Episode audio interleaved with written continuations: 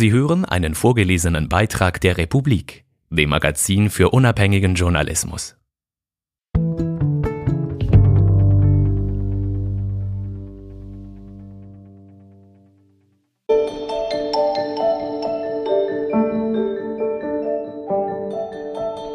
Gestrandet im Kapitalismus. Im Game Anno 1800 spielen wir Inseln kolonisieren und lernen als gottähnliche Lenkerin viel darüber, wie unsere moderne Welt entstand. Auf Inseln Bonusfolge. Von Muriel Weber, vorgelesen von Anatina Hess. Alles beginnt mit einem schmerzlichen Verrat. Der Bruder unseres Vaters hat ihn zu Unrecht angeklagt. Aus Gram ist der Alte gestorben. Nun schulden meine Schwester und ich dem Onkel nicht nur die Kosten für die Beerdigung, sondern müssten als Kinder eines in Ungnade gefallenen auch unsere Heimat verlassen. Wir finden Zuflucht auf einer kleinen Insel namens Ditchwater, irgendwo im weiten Meer. Das ist die Vorgeschichte, die uns zur Kolonisierung des unbewohnten Eilands im Spiel Anno 1800 führt. Im Game wird die Industrialisierung des 19. Jahrhunderts durchgespielt. Es gehört zu den Aufbaustrategiespielen, die besonders im deutschsprachigen Raum sehr beliebt sind.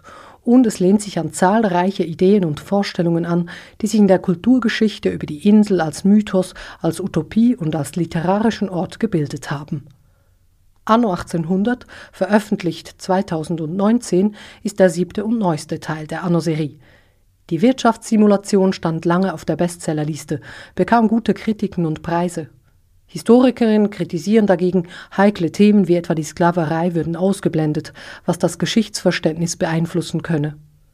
Das schieben wir mal beiseite und tauchen ein ins Spiel und damit in die Entstehung der modernen kapitalistischen Welt, wie wir sie heute kennen. Die Spielerin beginnt damit, aus der Vogelperspektive das Eiland in Besitz zu nehmen und darauf eine Infrastruktur aufzubauen. Je näher sie zoomt, desto mehr Details werden sichtbar und die Herrin der Insel kann ihren Untertanen beim täglichen Leben zusehen. Oder sogar die Perspektive wechseln und als einer von ihnen über die Insel und durch die Dörfer und Städte wandeln, die sie erschafft. Um diese Detailtreue noch zu verstärken, wurden von Schauspielern Sätze eingesprochen, die ich höre, wenn ich so stark reinzoome, dass ich die einzelnen Figuren sehen kann. Dadurch entsteht der Eindruck, als würden die einzelnen Arbeiter tatsächlich miteinander reden. Sie berichten vom Wetter oder erzählen, was sie letzten Abend gemacht haben oder dass sie bald heiraten werden. Auf der Insel angekommen, müssen meine Schwester und ich zuerst einmal kleine Holzhäuser bauen für die Bauern, die unsere Insel bestellen sollen. Es folgt das Wachstum als Treiber der entstehenden Gesellschaft. Ich lasse Straßen bauen, Weizen für Brot und Kartoffeln für Schnaps anpflanzen, die Bäume in Sägereien verarbeiten und Schweine für Wurst und Seife aufziehen. Auch das Proletariat will schließlich nicht ständig nach Schweiß und Stahl stinken. Was meine Arbeiterinnen nicht benötigen, verkaufe ich vorbeiziehenden Schiffen. Holz, Lebensmittel und Kleider. Damit verdiene ich mein Geld, das ich wiederum in die Infrastruktur der Insel stecken kann. Es ist ein zerbrechliches Gleichgewicht, das im Spiel anno 1800 immer wieder neu austariert werden muss. Ich will möglichst viele Arbeiter, die meine Insel nach meinen Vorstellungen gestalten. Die Arbeiterinnen wiederum haben ihre eigenen Ansprüche, und befriedige ich die nicht, gibt es einen Aufstand. Tatsächlich zünden sie mir meine sorgsam aufgebaute Kleinstadt an.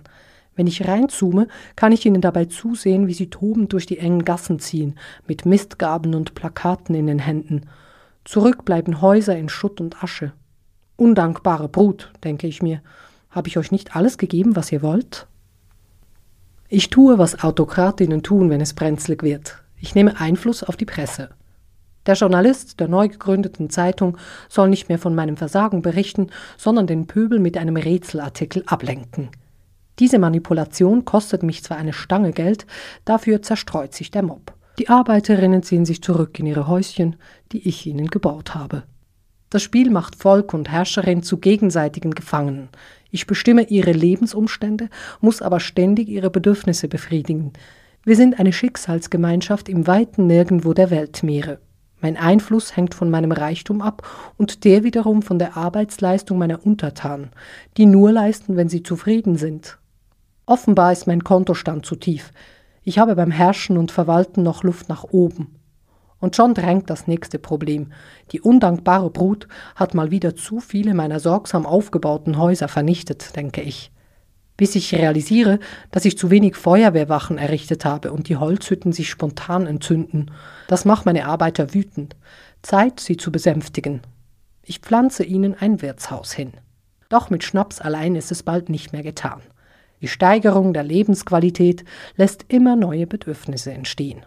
Jetzt verlangen sie eine Kirche und eine Schule. Ich betrachte skeptisch meinen Kontostand und entschließe mich vorläufig für die Kirche.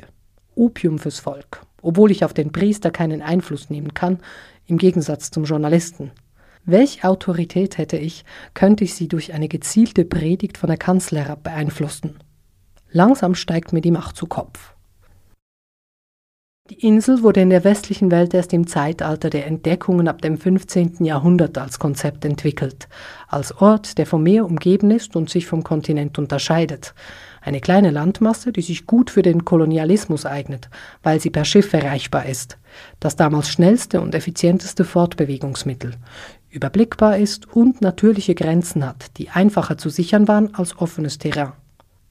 Inseln wurden zu Knotenpunkten, über die weitere Entdeckungen erst möglich waren, zu Handelszentren, Plantagen und Orten der wirtschaftlichen Ausbeutung, erklärt Johannes Ricke, der sich für seine Doktorarbeit jahrelang mit dem Thema befasst hat. In Büchern wie dem Isolario von Benedetto Bordone, gedruckt 1528 in Venedig, wurden die entdeckten Inseln auf groben Karten dargestellt. Eine Art Reiseführer für Seefahrer und ein frühes Dokument des kolonialistischen Zeitalters. Die Insel als natürlich begrenzter Raum drängt sich nicht nur als Objekt von Eroberungssehnsüchten auf, sondern auch als Bühne. Mit dem Inselfilm hat sich längst ein eigentliches Genre etabliert.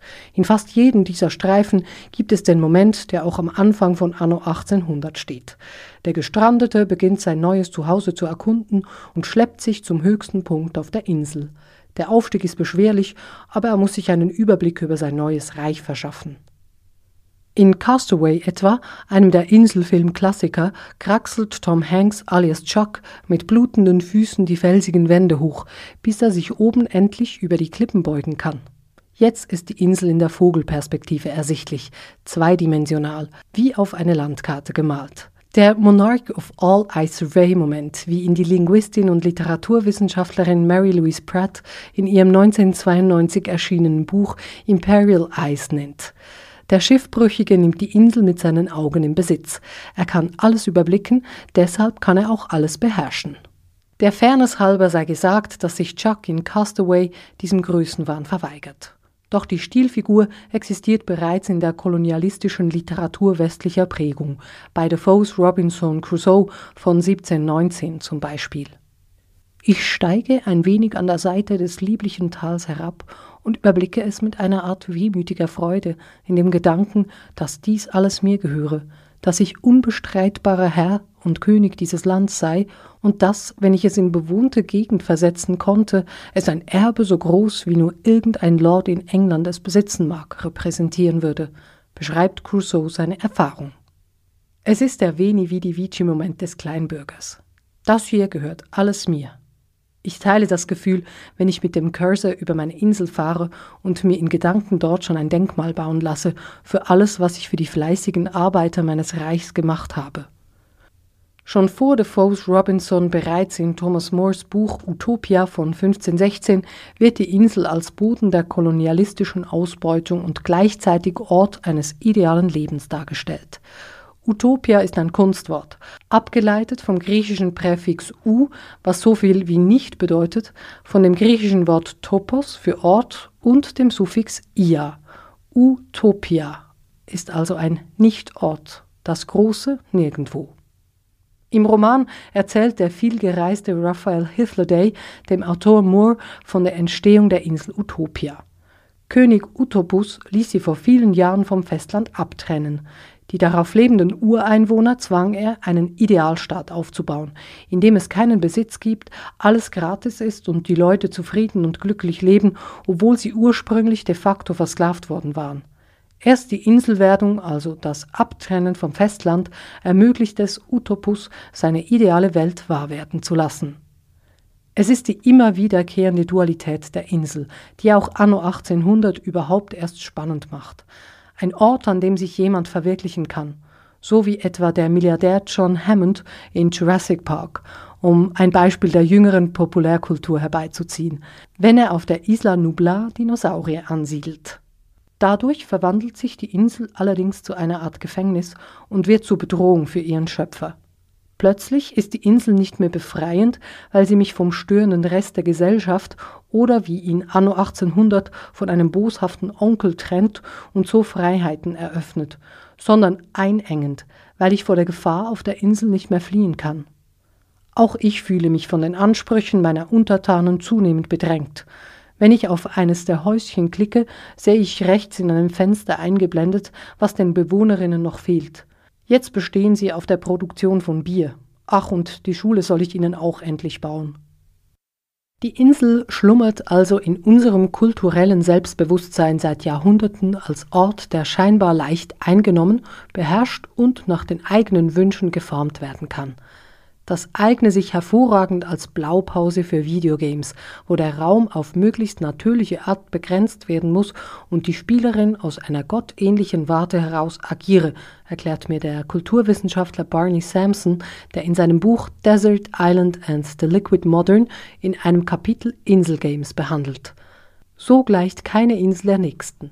Das unbewohnte Eiland wird auf diese Weise zur Leinwand, auf der jeder Spieler für sich seine eigene Utopie kreiert. Während sich in der westlichen Welt seit dem 18. Jahrhundert die Vorstellung festsetzte, die Insel sei abgeschottet vom Rest der Welt, hat sich diese Sicht zumindest andernorts stark verändert, wie es das junge interdisziplinäre Forschungsfeld der Island Studies verdeutlicht Kleine Inseln werden in der Politik noch immer gerne als unterlegen angesehen, weil sie wenig Landmasse aufweisen. Die emanzipatorisch orientierten Vertreter der Island Studies hingegen betonen seit den 90er Jahren das Bild der Inselgruppe, des Archipels. Der tonganisch-fidschianische Professor für Anthropologie Epeli Haufa etwa sieht seine Heimat und andere ähnliche Inselstaaten nicht als Inseln im weiten Meer, sondern als Meer von Inseln. Damit wird deutlich, dass in der Vorstellung der ehemals Eroberten das Meer zwischen den Inseln nicht leer ist, sondern zum Land mitgedacht wird. Die scheinbar kleinen Inseln im Pazifik sind ein Netzwerk aus komplexen und vielfältigen Strukturen. Das ist im Fall meiner Game-Insel nicht anders, denn der Ruf nach Bier in meiner Stadt wird lauter. Das Spiel lässt mich die Infrastruktur wieder weiter ausbauen, solange meine Arbeiter das goldene Gesöff nicht erhalten – Hopfen kann auf meiner Insel nicht angebaut werden, deshalb bin ich gezwungen, ein geeignetes Eiland dafür zu finden. Als ich dieses Grundbedürfnis endlich abgedeckt habe, lenkten mich die Bedürfnisse meiner Einwohnerinnen nach Baumwolle, Zuckerrohr und Bananen zur Insel La Isla. Nachdem ich dort einige Häuser gebaut habe, ziehen die sogenannten Jornaleros her, die die geforderten Nahrungsmittel anpflanzen. Nun muss ich schon drei Inseln jonglieren, denn auch diese Arbeiter haben Begehrlichkeiten. Nur sind es nicht Wurst, Brot und Bier, sondern gebackene Bananen und Ponchos. Die Geschichte des Spiels schickt mich auf Expeditionen zu weiteren Inseln. Mal muss ich jemanden finden, zum Beispiel einen Sprengmeister, der mir beim Besteigen von Felsen hilft, mal jemanden vor meinem schrecklichen Onkel retten, mal neue Handelskontakte knüpfen. All das gibt Belohnungen. Bald ist das Netzwerk der Inseln so groß, dass ich mich über die Weltkarte unten links im Bildschirm orientieren muss. Meine Arbeiterinnen sind so zufrieden, dass sie sich zu ausgebildeten Fachkräften entwickeln.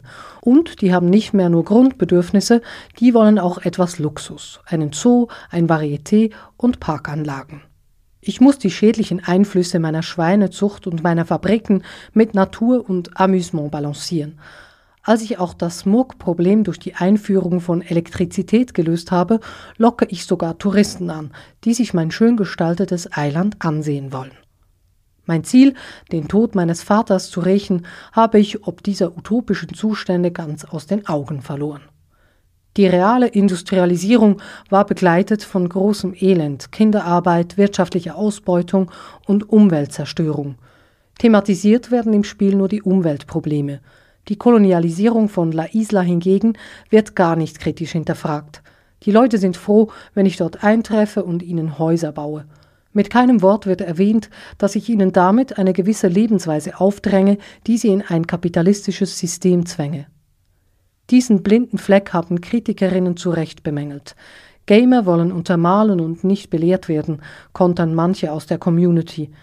Natürlich ist es etwas gar viel verlangt, einem kommerziellen Spiel die Sensibilisierung für den Kolonialismus aufzutragen, wenn dies doch in der Verantwortung der Gesellschaft in ihrer Gesamtheit liegt. Außerdem haben auch Gamerinnen selber diesen Missstand moniert. Was bleibt nach unzähligen Stunden anno 1800? Die Detailtreue hat Eindruck gemacht, genauso wie das Verantwortungsgefühl. Alles, was ich als gottähnliche Figur im Spiel tue, hat einen direkten Einfluss auf die Lebensqualität meiner Arbeiter. Das Spiel spiegelt mir dies permanent, einerseits über das Zufriedenheitsbarometer meiner Figuren, aber noch viel eindrücklicher, wenn ich ins Spiel zoome und ihnen dabei zusehe, wie sie ihrem täglichen Leben nachgehen. Entweder wischen sie stolz den Vorplatz ihres Hauses, während ihre Kinder mit Ballons durch die Gassen rennen und trinken später ein Bier auf dem Marktplatz, oder sie demonstrieren, betrauern den Verlust ihrer Häuser und beschweren sich bei ihren Nachbarinnen über die fehlende Infrastruktur. Zu Beginn hat dieses konstante Feedback des Spiels bei mir Stress ausgelöst, während ich verzweifelt versuchte, alle Bedürfnisse abzudecken. Als ich dann aber die richtige Balance erzielt habe, beende ich das Spiel, das ich noch viele Stunden weiterziehen könnte. Mit einem Gefühl des Stolzes, eine kleine Welt erschaffen zu haben, die so angenehm wie möglich ist.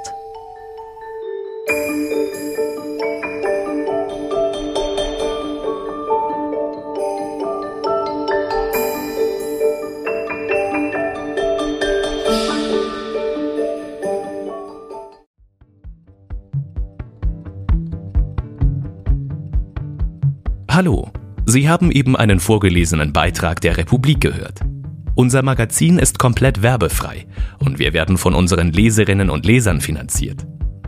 Noch viel mehr Hintergründe, Analysen und Reportagen finden Sie jeden Tag zum Lesen und zum Hören in der Republik App oder unter republik.ch.